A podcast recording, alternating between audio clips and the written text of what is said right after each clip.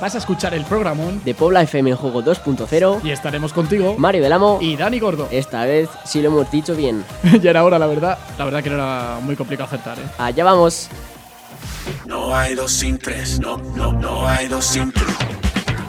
Miro para el cielo, me mira la gente, para ellos yo soy diferente. Los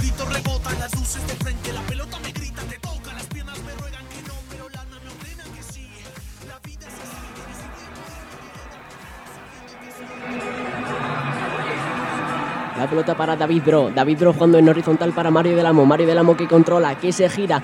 Que encara a Mariette, se va a encarar a Mariette. Punto de penalti. La pone, le pega a Dani Gordo. ¡Qué golazo! ¡Vamos! ¡Gol, gol, gol! Un momento, Mario, ¿qué estás haciendo, tío? Me has cortado, tío. ¿Pero qué estás haciendo? Pues que digo, como estabais vosotros de charleta, vosotros dos, digo, pues voy empezando. Pero, entonces, ¿qué quieres hacer ahora? Pues ahora solo me falta presentar. Así que presento y luego ya si quieres me callo. Me estás el pidiendo que te deje presentar a ti. Hombre, claro. Venga, vale, por esta vez sí. Que lo has hecho muy bien, la verdad que te deje correr un poquito. Bueno, pero pues venga, sigo. Vamos Ok, a bueno, pues sigo. Venga, va. Con el número 6, el organizador, el arquitecto, el cerebro desde Ávila, David Bro. Con el número 9, el killer, el pichichi, el delantero centro. Da igual que te haga una crónica, que te meta un hat-trick o te presenta un programa. El presentador, con todos ustedes, Dani Gordo. La verdad que no se te da muy mal, ¿eh? Entonces, más o- hay Cositas. que ensayar un poquito, pero. Cositas, cositas. Oye, te queda presentarte a ti. Ah, bueno, sí, es verdad, claro, Pues claro. venga, preséntate. Con el número 10, el asistente, el jugón, el mago, el dandy y el más guapo de los tres desde Guadalajara, que está en Castilla-La Mancha, por cierto, sí? Mario del Amo. ¿Has visto cómo te ¡Vamos! apoyo? Te apoyo, te apoyo. Bueno, a ver, not bad, ¿eh? Pero tendrías que currarte más lo de los adjetivos, porque de mago tiene lo que yo de rubio. Y de dandy, eso creo que solo podemos atribuírselo al grande, al mítico, al mastodonte, al genio, al figura. Y la verdad que es que no se me ocurre a nadie. Con lo bien que estaba quedando, tío. Me. Pero bueno, yo creo que soy buenillo con la pelota en los pies, pero cuando quieras echamos unos toques, lo grabamos, lo colgamos en, la- en las redes y que la gente vote para ver quién es mejor, pero te digo que vas a perder. ¿Quieres de verdad eso? Venga. Pues acepto el reto para que nuestra familia que nos escucha pueda decir, pueda verlo, vamos, pueda ver la calidad que tengo yo comparada con la que Sí, tienes sí, tú, sí. que la verdad que no es mucha, pues lo podrán ver en el reto que vamos a colgar en las redes sociales de arroba poblafm en Twitter, donde además podréis comentar lo que os dé la gana sobre el programa de hoy. Por ejemplo, la, cómo ha empezado el programa con Mario ahí narrando. Un gol del mejor jugador del mundo que, que Mario puedo de la- ser ah, no, Dani. Puedo ser yo. De- de los- en la liga de medios, el día que comience a jugar, ¿Sí? seré el balón de oro. ¿Tú crees? No, pero venga, vamos a continuar, ¿vale? Oye, y por cierto, eh, ¿tú has conseguido seguidores en tu cuenta de Twitter durante esta, se- esta semana? Pues por supuesto, algunos cuantos. ¿Y tú? Eh, bueno, es. eh, sí, bueno, a ver, es que. mm, Vamos, que no, lo suelo mirar mucho. no te empieces a rayar, no te preocupes, ¿eh? que esta Bueno. semana seguro que sí. ¿eh? Tomen nota, familia. Arroba Mario del Amo barra baja. Barra baja. Que quiere que comencéis a formar parte ya de su nido en Twitter, al igual que yo. Arroba Dani Gordo con dos. Además, eh, suelo escribir de cosas que no son solo deporte, como por ejemplo política, economía y demás. Cositas, ¿no? Cositas. Pero bueno, en fin, Mariette, vamos ya con el meollo, que hoy tenemos un programa bien cargadito de información, diversión y puro entretenimiento deportivo. Así es, Dani. El otro día solo tratamos fútbol eh, con Luis de la Fuente, Luis Ayón y Sara Tui y Andrea Millón, las jugadoras de fútbol playa. No sé si se acuerdan. Pero fue un programa un poco cojo. Pero... fue chulo. No digas cojonada que no. Vale, vale. Fue chulo y sí, pero este, uy, como este, este mola, ¿eh? Fútbol, voleibol, pádel. Oh, mamá, Mario. Calla, calla, porque solo de pensarlo me estoy derritiendo. Eso es porque te está dando el sol, bombón. Mm. Si es que me, me dices unas cosas más bonitas, pero a ver, la audiencia que no se piense cosas raras, porque no. Vamos con lo que nos va a deparar el programa de hoy. Dale a la música, David, bro.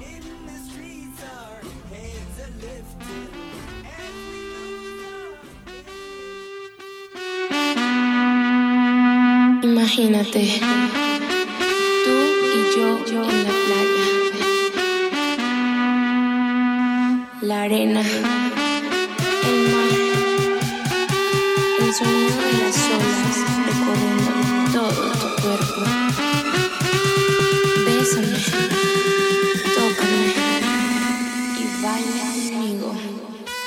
Estará con nosotros Sofía Elizaga, jugadora de voleibol en el Alcobendas. También habrá fútbol hoy, lo sé, lo sabes y lo sabemos. Hoy tendremos a David Galán, mister del lanzado Tribal Banderas. El lunes pasado estuvo el técnico del Navalcarnero y hoy, pues otro gran mister que tenía el equipo también los puestos de arriba. Además, viene al programa tras haber ganado ayer al Santa Ana, así que ojito, ¿eh? Y como no, también hablaremos de volei.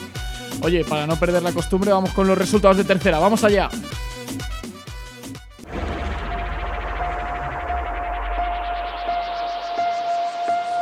Tercera división, grupo 7. Rayo Vallecano B2, Alcobendas Sport 1, Tribal Banderas 1, Santa Ana 0. Alcalá 1, Leganés B2, Villaverde San Andrés 0. Alcarabanchel 0.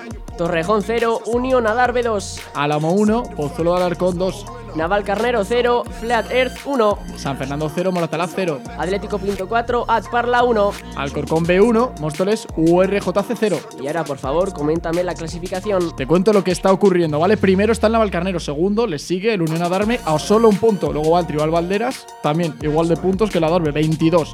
Y luego cuarto está el Leganés B. En la zona de descenso están el Santa Ana, el Parla, el Torrejón y el Villaverde San Andrés. Ahora vamos con los equipos madrileños femeninos que militan en la Liga Iberdrola. Real Sociedad 1, Atlético de Madrid 4, Madrid Club de Fútbol Femenino 0, Barcelona 4. Real Betis 0, Rayo Vallecano 0. Y por último el Deportivo 3, Tacón 1. Mariette, cuéntanos cómo va la clasificación en base a los equipos madrileños. Venga. Pues el Atlético de Madrid va en tercera posición con 18 puntos. El eh, Rayo Vallecano va en octava posición. En décima posición se encuentra el Madrid Club de Fútbol Femenino. Y en antepenúltima posición continúa el Club Deportivo Tacón. Gracias, nene. Y ahora vamos a por los partidos de la- del reto Iberdrola, ¿ok? La segunda femenina. Osasuna 1, Madrid B 0. Athletic Club de Bilbao 1, Athletic B 1. Pozuelo de Alarcón 1, Sección Esportiva 0. Y en la tabla de clasificación tenemos al Athletic B décimo, al Madrid décimo tercero y al, Paz- y al Pozuelo penúltimo. Ya no es el farolillo rojo como era la semana pasada y se encuentra a un punto de la salvación. Qué jornadón. Como saben, Mario. Ahora yo creo que es el momento de contactar con nuestra primera invi- invitada, ¿te parece? Vamos, ahora hablaremos con Sofía Elizaga. Allá vamos.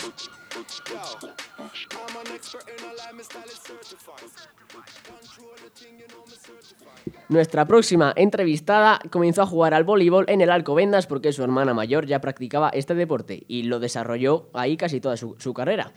Es jugadora del Field Volley Alcobendas, pero también ha pasado por el Volley Club Marc en Bagol, club de voleibol francés. Pues la verdad que tiene un currículo muy bueno. Vamos a ver qué nos es. cuenta.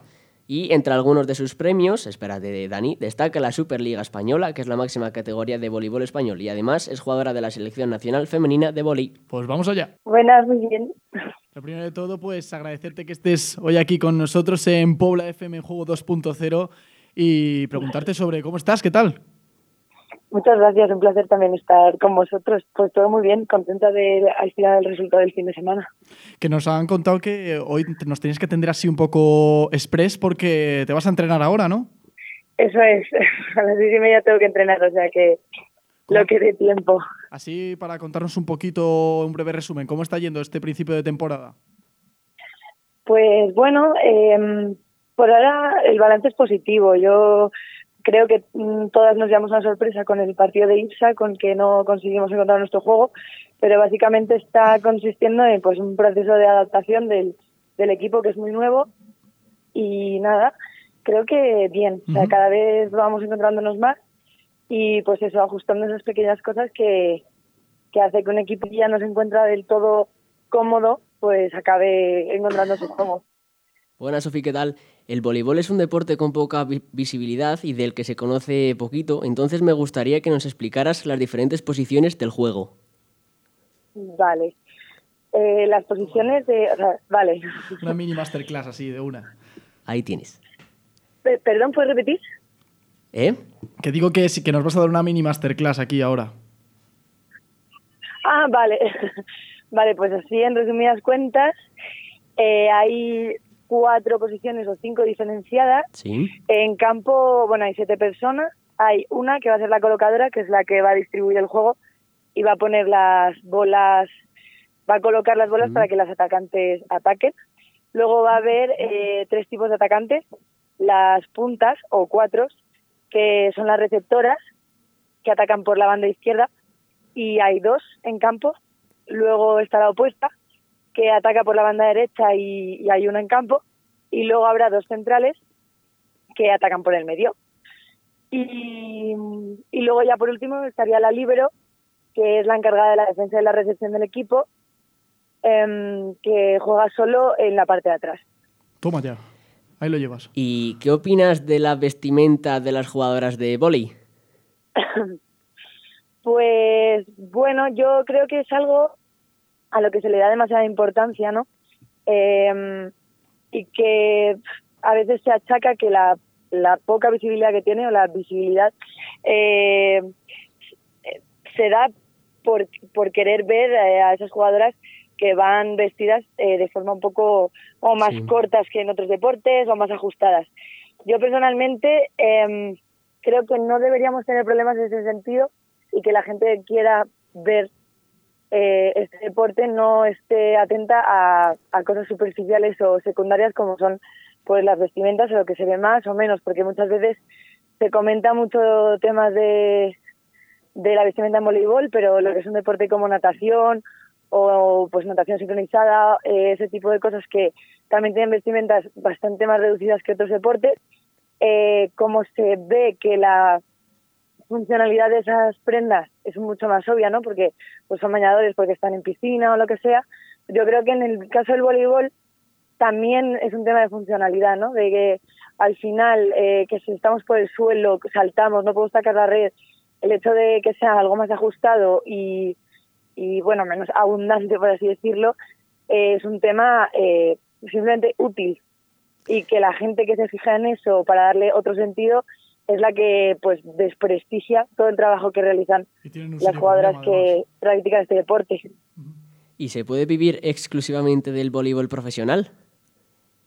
bueno, pues mm, yo, mi experiencia es que no. O sea, de hecho, casi todas las jugadoras, incluso con las que he estado comp- compartiendo Sí. estos meses con la selección nacional, o sea, las mejores jugadoras de España, todas tienen un plan B, ¿no? O una carrera universitaria o, o están en proceso de ello. Porque es verdad que, que las condiciones no son nada buenas, sobre todo en España mm, no se vive bien. Y además, bueno, como todo el mundo sabe, las carreras deportivas son mucho más cortas que cualquier otra carrera profesional. Y si las, se las pues las circunstancias son Ujú. las condiciones, quiero decir, son malas ya durante la carrera profesional, pues peor aún me lo pones cuando ya has terminado, como que no te da tiempo a, a poder eh, ahorrar lo que necesitas o para vivir ya toda la vida. Entonces, Y, y no, Sofía, no ¿cuál, es, puede- Disculpa. ¿cuál, es tu, ¿cuál es tu plan B? Porque estás hablando de plan B. ¿Cuál es el tuyo? Bueno, mi plan B, que no sé si es más plan A, no sé cuál es el A o el B. No sabes cuál es el A o el B. Eh, No, no, no lo tengo muy claro. Bueno. Yo diría, de hecho, que el vóley es el B, aunque sea a lo que de- eh, dedico el eh, 70-80% de mi tiempo, pero Pues tu plan A, entonces, hasta que ¿cuál dure, es? ¿no? Yo, yo me he sacado el grado de Ingeniería Industrial y estoy ahora en el máster habilitante de, de- de esa carrera. Y nada, nada. mi plan A es trabajar de lo mío, pero Joder. conseguir alargar el deporte hasta lo que pueda. Pues me acabas de dejar flipado. La verdad que es difícil Muchas compaginar algo así. gracias. Oye, eh, ¿ves que le están dando más luz ahora al deporte femenino? Así en general. Es cierto que al fútbol quizá un poquito más, pero al resto de deportes también se le está dando más luz o quizás piensas que se está dejando como otra vez de lado. No, yo diría que sí. Yo quiero pensar que no es tema de una moda pasajera.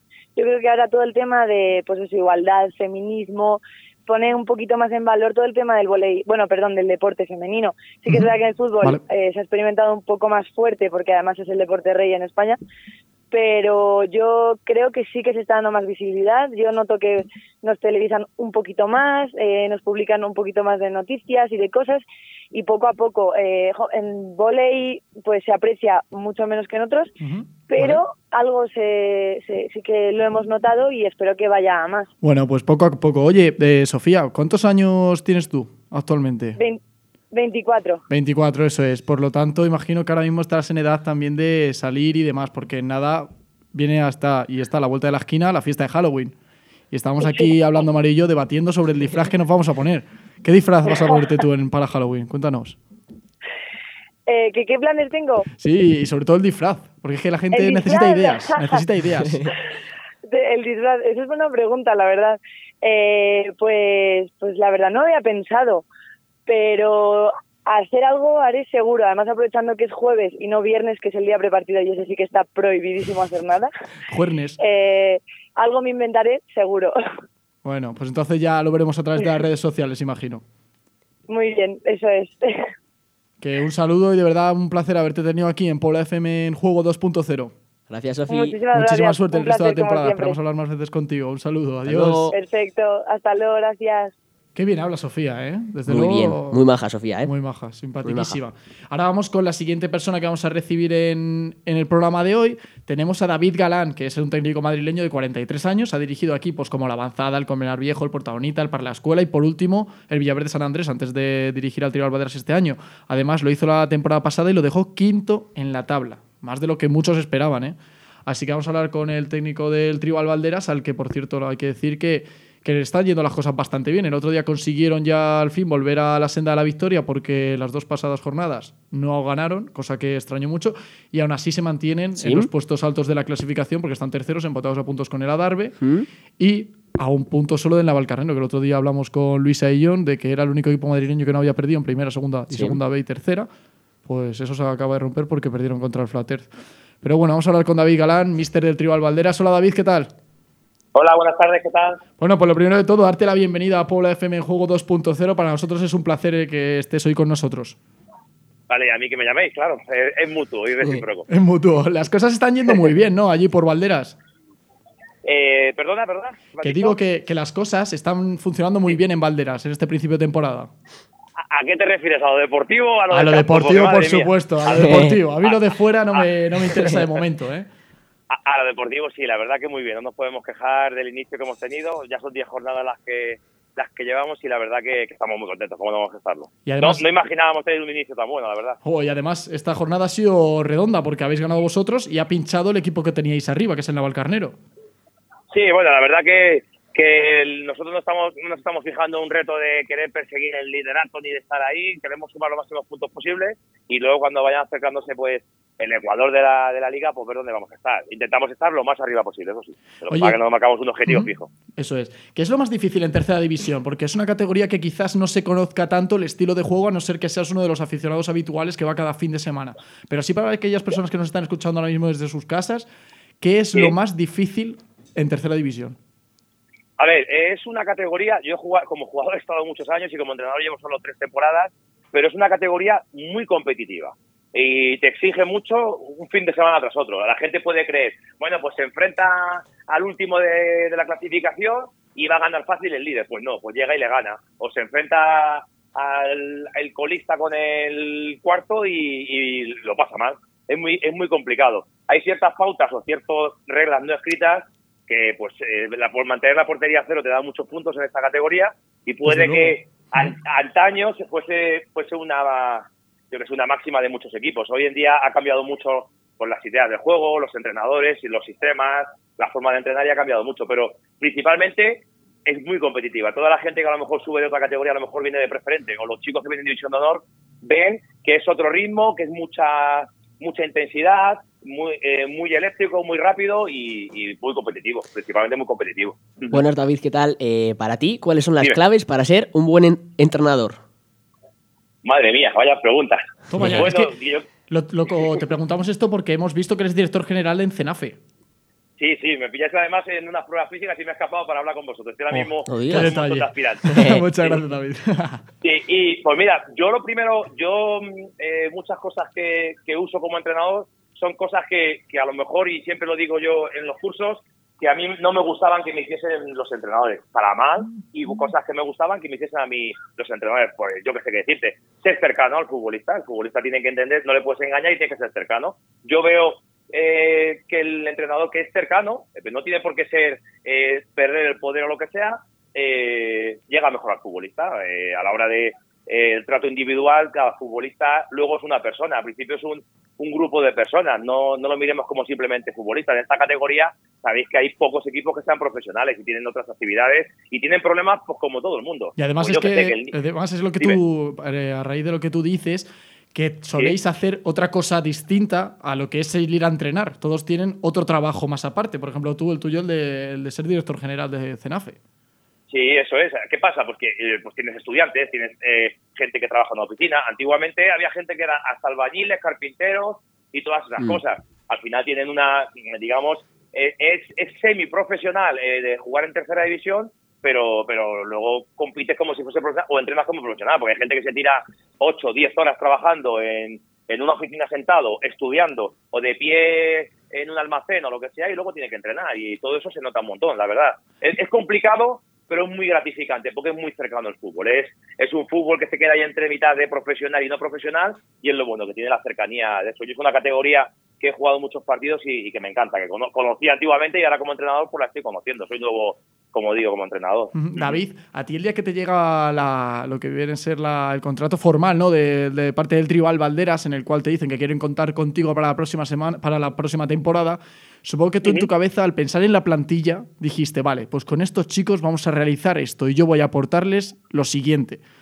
Ese siguiente es lo que quiero que me respondas ahora. ¿Qué es lo que tú aportas al Tribal Valderas y por qué crees que fuiste tú la persona mejor indicada para dirigir la plantilla de, de Valderas?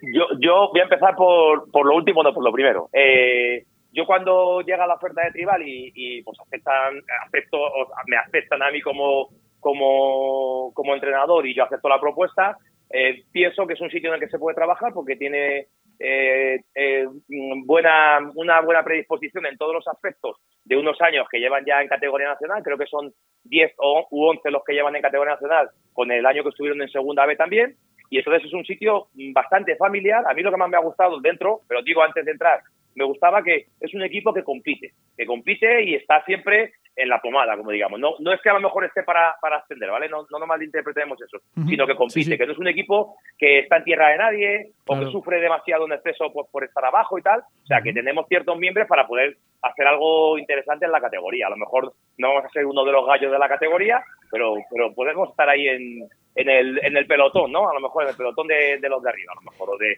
o de los que presu- se presume que van a estar arriba. Si Y luego que... lo, lo que yo aporto, pues, mm, como os he dicho antes, traigo muchas cosas de la época antigua de jugador que traslado de ahí y, y el fútbol ha evolucionado mucho a la hora de, de la metodología, de los sistemas, de, de cómo tratar al futbolista también. Antiguamente era casi como un ejército, o sea, tú hacías esto y se acababa. Y ahora pues hay que razonar un poquito más las cosas y convencer al futbolista. Y es muy gratificante porque los entrenadores nuevos y la nueva ola de entrenadores que han venido pues han abierto mucho Sí.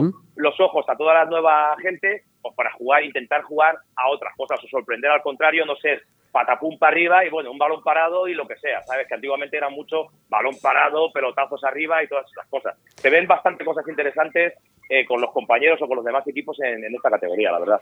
Si tuvieras que quedarte con una faceta, ¿cuál sería? ¿La de jugador o la de mister? Mira, hay una, me, gusta esa pregunta porque hay una entrevista que la pongo muchas veces en los cursos de, de Luis Enrique y otra de Guardiola, que ellos les gusta entrenar, pero añoran mucho, añoran Hombre, mucho jugar. está- eso mí está más que claro. Así es.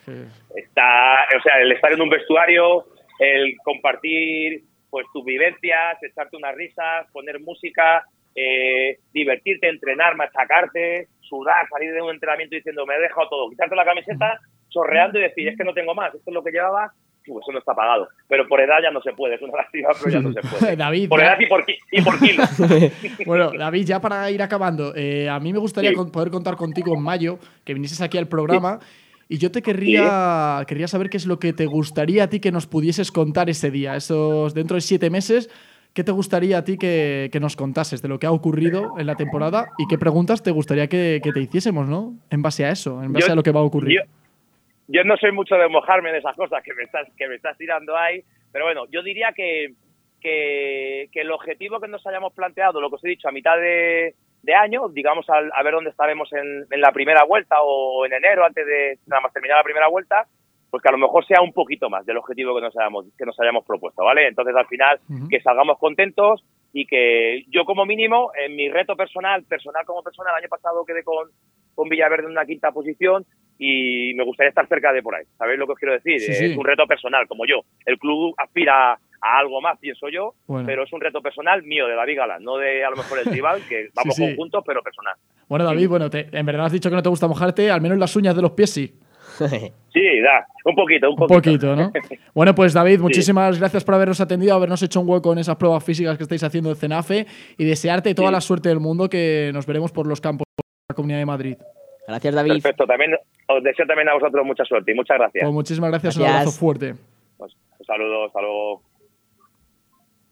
Otro crack. Así Otro vamos, crack. ¿eh? Aquí, aquí no damos para... Pasamos de campeones mundiales a Mister, que son unos cracks. Luego otros Aquí. que van a ir a las Olimpiadas, como el otro día con Así Luis es. de la Fuente. Y ahora con quién vamos a hablar. Venga, Mario. Pues eh, nuestra próxima entrevistada es Ari Canellas, ¿vale? Que nació en Palma de Mallorca, cursa segundo de bachillerato, tiene 16 años. Por los Y con- tú. Qué gracioso, ¿no? y con 734 puntos es la jugadora número 50 del pádel femenino mundial, que se dice pronto. Juega en la posición de revés y en 2017 se proclamó campeona del mundo en la categoría cadete. Con solo 15 años logró clasificarse para el cuadro final en un torneo del WPT, ¿vale? Destaca por su fuerza mental, su bandeja y su revés filtrado. Y además, A ver. ojo, A ver. es campeona de España Junior y campeona del mundo junior por Oye, selecciones. eso de WPT supongo que será el World Padel Tour. World Padel Tour. Perdona, a ver. World Padel Tour. World Padel Tour. David Bro, a ver cómo es. Padel Tour. el bilingüe. Es bilingüe, es bilingüe. Fatal, fatal. Fatal, bueno, no pasa nada. Vamos a ver si Ari contacta con nosotros ya y, y nos cuente, porque madre mía, vaya currículum con 16 añitos. ¿eh? Yo con 16 añitos no sabía yo qué estaba haciendo. Mm, Yo no sé. Jugar a al Play. fútbol y estudiar. Y a la Play. ¿Tú juegas a, ¿tú juegas a la Play, Mario? Poco. No me extraña. Pero te gano también, Entonces ¿eh? ya me explico Pero los te gano también, ¿eh? ¿eh? Sí, me ganas. No sé yo. Yo creo que la que sí que me gana es Ari Canellas al pádel, ¿eh? Contactamos con ella. Hola, Ari, ¿qué tal? Hola, buenas tardes. Un placer tenerte aquí en Pobla FM Juego 2.0. ¿Cómo estás? Pues muy bien, de camino a Santander a jugar el. Uy, Santander, qué bonito Santander, ¿eh? Sí, nunca he estado. Nunca has estado. Bueno, pues yo te recomiendo No. que, que, vamos, que lo disfrutes a tope porque es una ciudad preciosa. Pues a ver si tenemos tiempo de ver algo por ahí. ¿Qué es lo que vas a hacer allí? Cuéntanos, que lo has dicho, pero no te he escuchado. Pues em, estoy yendo a jugar el Open, que es un World del Tour que se hace al año, que es solo de chicas. Ujú. Bueno, Y, y estamos de camino en coche, que hemos ido desde Madrid y jugamos mañana por la tarde. joder, qué gozada. Buenas, Ari, ¿qué tal? Oye, eh, me he enterado de que tu padre dirigía una escuela de pádel. Entonces este deporte te viene en la sangre, ¿no? Sí, de pequeña jugué un poco a tenis, pero mi padre era, era entrenador y tenía una academia. Y, y bueno, ya de pequeña mm, estaba siempre en una Sí. pádel con una pala y pues decidí pasarme al pádel y, y sí, viene relacionado conmigo, con mi familia, porque casi todos juegan a pádel y, y aquí estamos.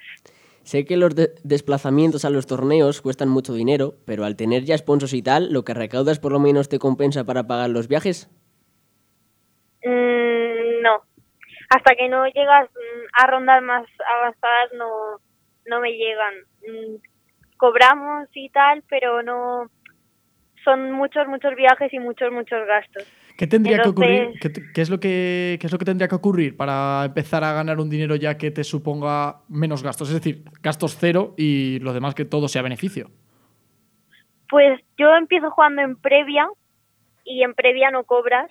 Sí. Cobras a partir de cuando te metes en cuadro final, que es en 16 avos. Y a medida que pasas de ronda, pues cobras más. Vale, vale, vale. Ya lo, ya lo voy cogiendo. Ok, ok. El pádel está siendo uno de los deportes más jugados en España, pero todavía, por ejemplo, cuando lo vemos, pues hay un poco de lío a la hora de, de conocer los golpes, ¿no? Entonces me gustaría que me definieras brevemente cuatro golpes, ¿vale? El globo, la bandeja, la bajada de pared y la contrapared. Toma ya. ¿Cómo, cómo? Vale. Me gustaría que me definieras, te digo por partes. El globo. Así, venga, de una. ¿Cómo, ¿Cuál es el golpeo del globo? Que te definiera el globo. Sí, como el golpe. golpeo. Vale, pues es un golpe que haces de abajo hacia arriba. Sí. eh, es como un golpe de, de Defensivo. defensa. Digamos que es el golpe más importante en este deporte. Hmm. Vale. Porque defiendes, pero lo puedes usar para mm, contraatacar al, al contrario. La bandeja. La bandeja es un golpe mm, que es cuando tú estás más cerca de la red y lo haces eh, sin que la bola bote de, Sí. de arriba a abajo. La bajada de pared. La bajada de pared es un, es un golpe de ataque. Y lo haces cuando estás en el fondo de la pista, viene la bola, bota en el suelo, da en el cristal y tú le das de arriba abajo también. Es un golpe muy similar al de la bandeja, lo que lo Sí. hace es cuando la bola vuelve del cristal. Y ya por, y ya por último, la contrapared. La contrapared es como un recurso cuando mm, es muy difícil devolver una bola, que llegas tarde o que llegas con dificultades y estás como de cara al pa- a la pared mm, en vez de cara a los contrarios. Y le das a la bola, en vez de tirarla al otro campo, le das como al cristal para que Sí. rebote y entre en el otro campo. Te cuento, yo es que tengo un problemilla con el revés, ¿vale? Porque veo que los profesionales lo hacen a una mano, mis amigos que juegan al pádel también lo hacen a una mano, pero yo lo hago a dos manos, porque por ejemplo de 20 globos eh, a una mano meto mm, dos. Y entonces me gustaría que me dieras un consejo para jugar mejor eh, al revés con una mano. Que no juegues, Mario. ya te lo digo yo. Eh, yo hago el revés a dos manos y de cada vez el revés a dos manos se hace más.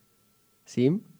Lo que pasa es que cuando la bola te viene sin rebote del cristal, sí que lo puedes hacer a dos manos, pero si la bola te viene con rebote, si lo haces a dos manos tienes menos recorrido para mover la pala, entonces si lo haces a una mano ¿Mm? es más es más fácil. O sea, no es más fácil, es mejor. Cuando viene de rebote tienes que hacerlo a una mano, pero si te viene sin rebote lo puedes hacer a dos manos perfectamente. Ari, ¿qué se siente al colgarse la medalla de oro en el Campeonato del Mundo por selecciones? Pues hace dos años no fui a la selección y este año que he podido ir, pues es como es un orgullo poder representar a, a tu país en, a tu país en un campeonato del mundo. Es que con 16 añitos que tienes, madre mía. Es una, es una auténtica barbaridad, porque todavía mm, es complicado, sobre todo la gente que, que no trata de tú a tú con profesionales diariamente, que, que las personas tan jóvenes, luego además destacáis por tener una mente muy cuadriculada, es decir, sois personas que habéis madurado antes que el resto, por el tema es. de haberse os dado, por el tema de que se os dé también un deporte, ¿no? Que llegáis a la élite y se os prepara muy bien psicológicamente para afrontar una serie de circunstancias, y sorprende mucho. Sí, te, es una cosa que te hace madurar antes que, que otras personas que no hacen deporte o que no compiten normalmente. Y Ari, ¿qué planes de futuro tienes? ¿Estudio? ¿Seguir jugando al pádel? Pues ahora estoy en segundo de bachillerato y mm, mi plan de futuro es seguir jugando al pádel, pero siempre he tenido claro que los estudios son súper importantes y voy a seguir estudiando, voy a intentar estudiar una carrera, pero siempre teniendo en cuenta el pádel. Oye, eh, Ari, como Dime. con 16 añitos que tendrás, supongo que celebrarás Halloween, o no sé si te pillará mal por estar allí en Santander. Pues mm, llevo como sin estar en mi casa como dos semanas o tres y, y mira, por ejemplo, este fin de semana ha sido mi cumpleaños y no lo he celebrado en mi Ay, casa. pues muchísimas felicidades. Gracias. O sea que tenías 15 o ahora tienes 17. Ahora tengo 17. 17 Hace añitos, joder. Dos días. Bueno, pues felicidades, ¿eh? Felicidades. Gracias. ¿De qué te vas a disfrazar entonces si es que lo vas a celebrar? ¿El qué? ¿De qué te vas a disfrazar en Halloween si es que lo vas a celebrar? En Halloween lo celebro en un torneo que hace mi padre en Mallorca. ¿Y ya tienes ¿Y de qué pensado me cómo? Eso es, sí. Mm, No tengo pensado aún. Jolines. Es que estamos buscando a ver si nos aconsejáis. Si aconsejáis a la gente que nos escucha. Un consejo de un disfraz. Sí, porque que hay gente que ahora llega Por el favor. momento. Es más, la búsqueda de Google más habitual ahora en esta semana es disfraces para Halloween. Es decir, esa es la búsqueda, porque a la gente le Pues falta yo imaginación. Me disfrazaría de. de. del de la casa de papel. De Ay, qué clásica. La careta. Eso es muy clásico, ¿eh?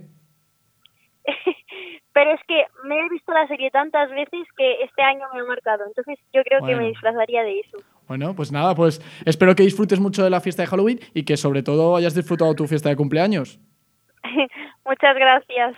Que un abrazo muy fuerte y nada, pues a ver cuando algún día que vayamos allí por Mallorca nos echamos un partido. Claro. Un saludo, Ari. Gracias, Muchísimas Ari, un placer. Muchas gracias.